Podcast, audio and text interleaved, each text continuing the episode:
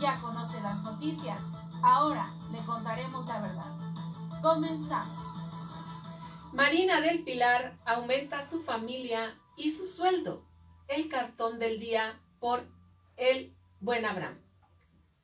Asesinan al fotoperiodista Margarito Martínez en Baja California. AMLO nombra a Claudia Pavlovich como cónsul de México en Barcelona. Presenta Darío Benítez ante la Secretaría del Ayuntamiento un punto de acuerdo formal para iniciar la revocación del contrato de la concesión del relleno sanitario. El expresidente Luis Echeverría cumple 100 años de edad. Agentes caninos son retirados del servicio activo con honores. Mañana inicia la pavimentación en el Boulevard Santa Anita. Ya conoce las noticias. Ahora le contaremos la verdad. Bienvenidos a Jorge Horta Noticias, transmitiendo para usted y para el mundo desde el corazón de Baja California. En esta mañana les doy las gracias por acompañarnos a través de las 6.20 y la 14.20 del AM en este su primer sistema de noticias. Igualmente les recuerdo que pueden seguirnos a través del Facebook en PSN Radio Tecate 620, en Jorge Horta Noticias, en YouTube y en los dispositivos como Alexa e la Internet. En esta mañana, que es martes, bonito martes de lluvia, 18 de enero del 2022 y en estos momentos son las 10 con 2 minutos y comenzamos.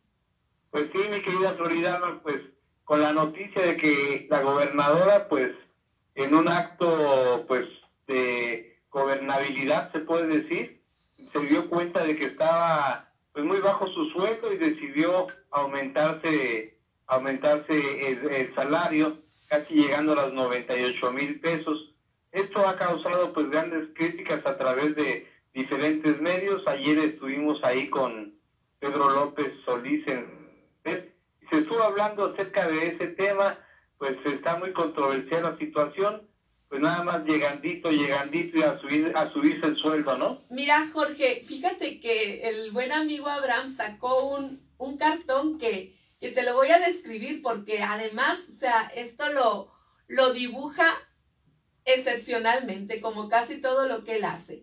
Pues viene el fondo, el fondo este sí, un fondo lila, y atrás, pues, el logo de con el corazón por delante, ¿verdad? Así es. Y viene una foto de Marina del Pilar con su niño. El niño con el gorrito azul, con la mantita azul, ¿verdad? Y a un lado está un personaje del pueblo, Jorge. Ella está mirando hacia otro rumbo, pero a un lado de ella, en figura más pequeña, está un personaje del pueblo con la cachucha ibanada, con un periódico en la, en la mano que en portada dice, gobernadora ganará más que antecesores. Y de esta persona del pueblo sale, sale la nube de voz y dice, de 66 a 98 mil mensuales, ese niño sí vino con la buena torta bajo el brazo. Pues sí que traía su torta bajo el brazo el chamaco, ya le aumentó el sueldo a su madre. Pues fíjate que suena muy chistoso, pero realmente pues causa mucha indignación entre, la comunidad de Baja California el que pues, se haga un aumento cuando sabemos que el gobernador Jaime Bonilla donaba su sueldo, mi querida Flor. Así es. Y mira, todos estos puntos son los que fueron analizados ayer en, en cuarto poder y por eso es la indignación de las personas y sobre todo cuál es el, el motivo, ¿verdad? De la elevación de su sueldo. Creo que Atenas tiene un audio sobre ello. Vamos a escucharlo, Jorge. A ver, adelante. La no se quiso quedar atrás. Dijo, bueno, pues si el presidente Andrés Manuel López Obrador subió el salario mínimo a los obreros, a la clase trabajadora, pues ella, sin decir aguabá, sin consultarlo con el pueblo, pues ¿qué cree? Se aumentó el sueldo. Y no, no es cualquier cosa.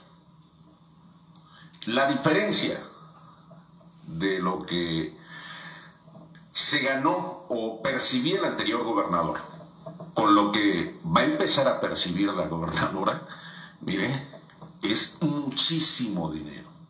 Nada más y nada menos que el 48.48%.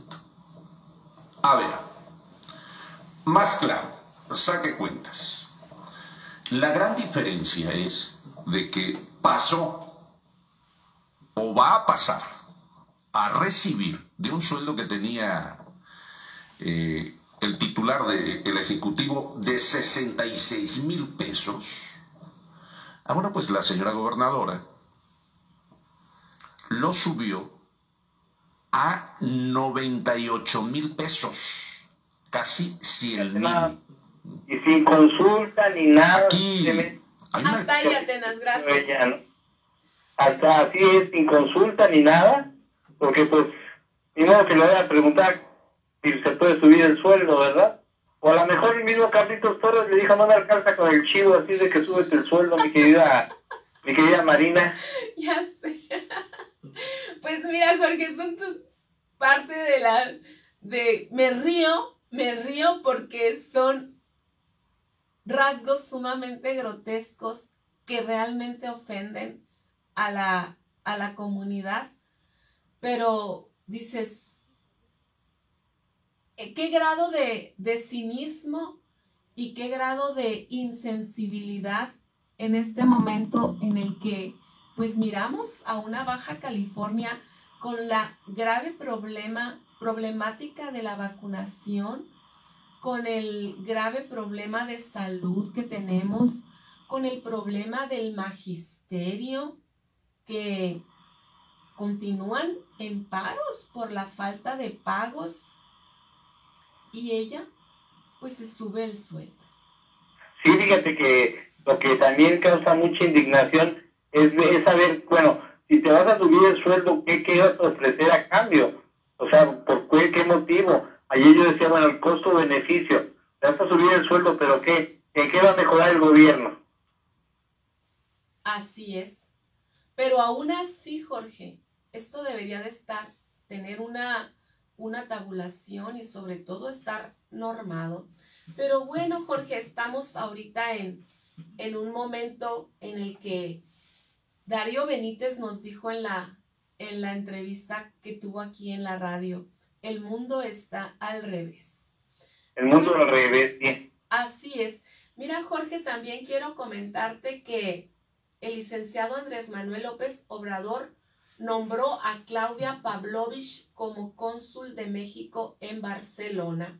Esta nota nos la hace llegar nuestros amigos de Milenio.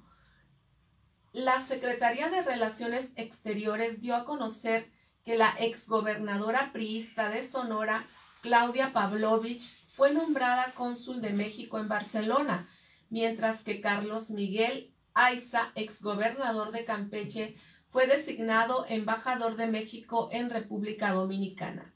A través de un comunicado, la Cancillería informó que el presidente Andrés Manuel López Obrador ha resuelto proponer a consideración del Senado de la República la designación de nuevos titulares en diversas representaciones de México en el exterior.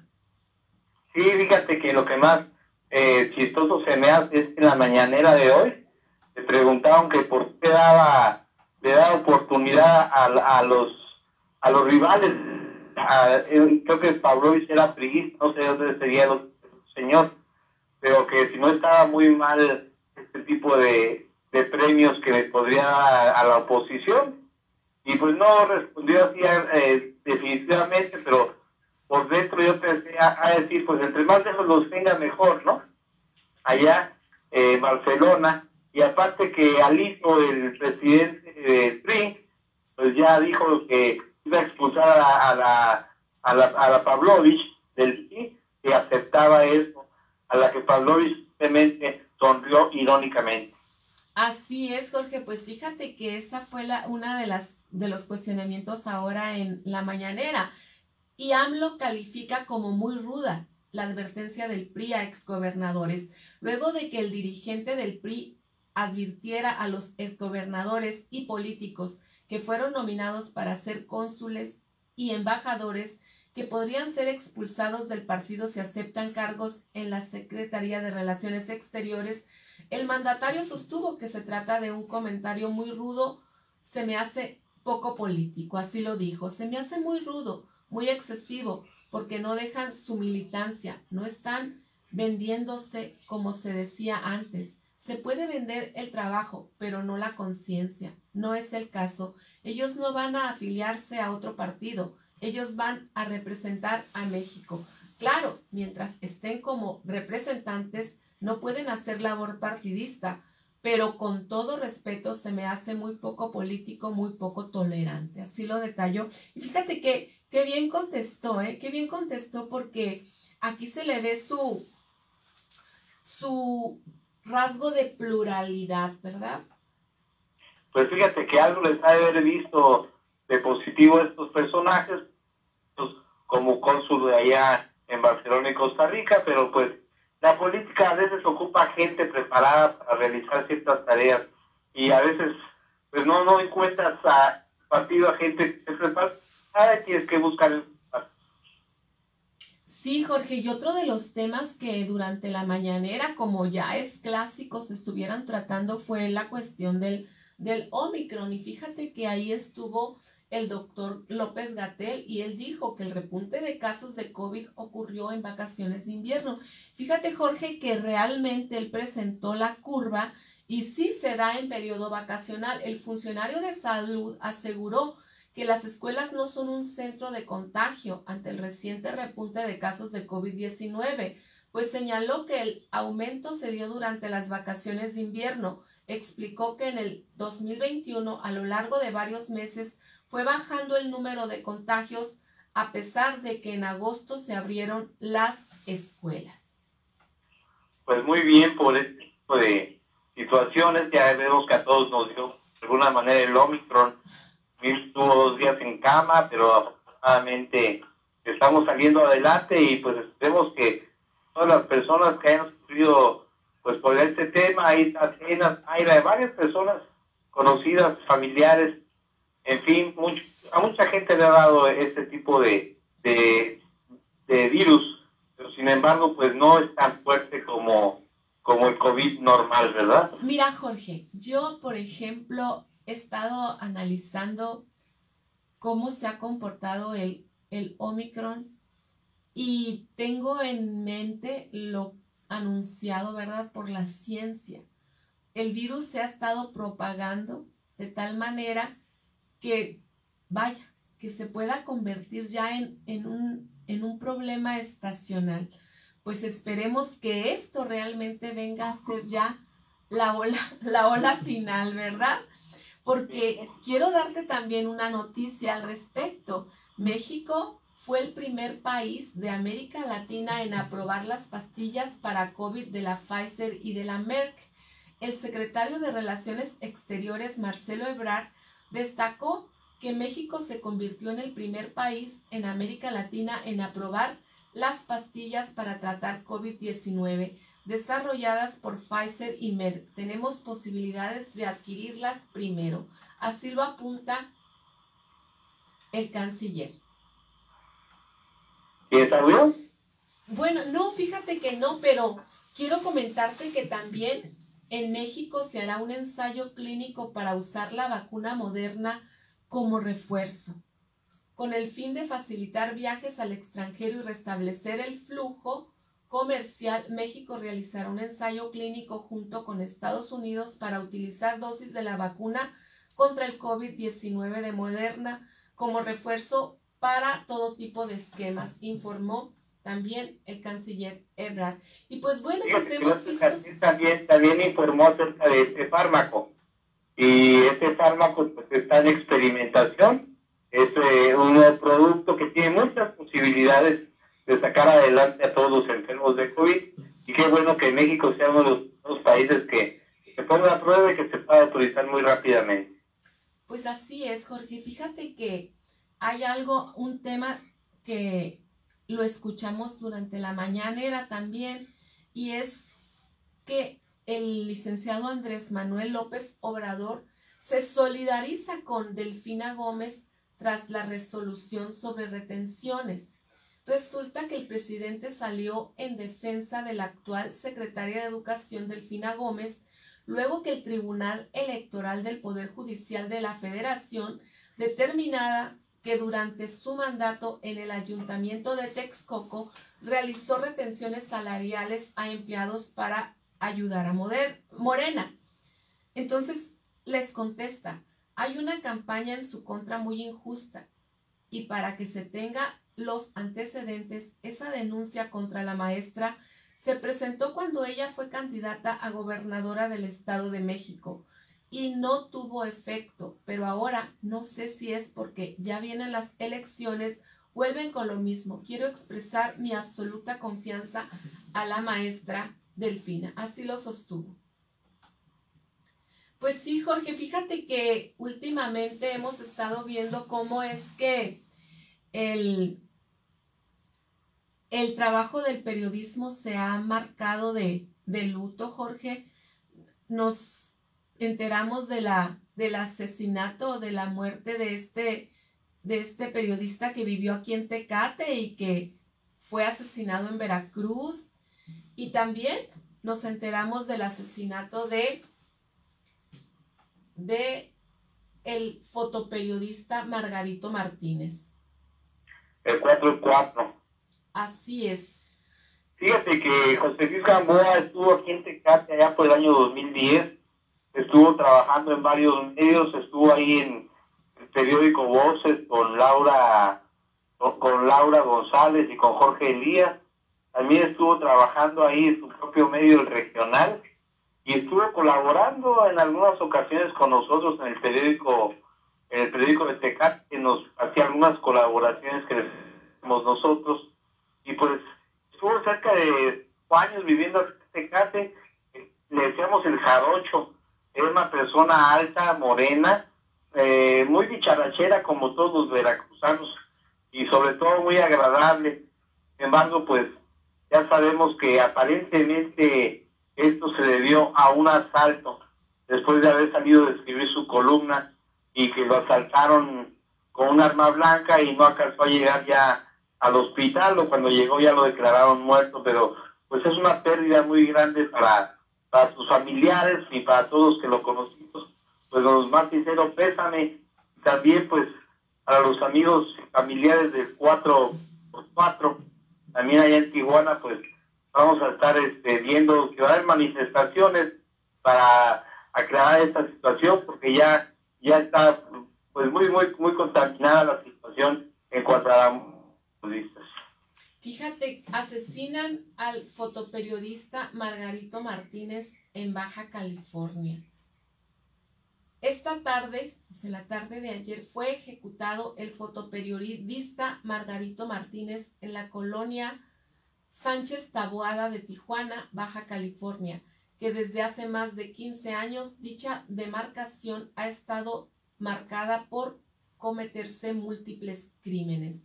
El reportero de medios locales fue asesinado al acudir a un lugar donde le reportaron a una persona herida de bala. Margarito Martínez colaboraba con el semanario Z, la estación de radio local Cadena Noticias, Diario Frontera, entre otros. Tenía más de 20 años dedicándose al periodismo y cubría la nota policial.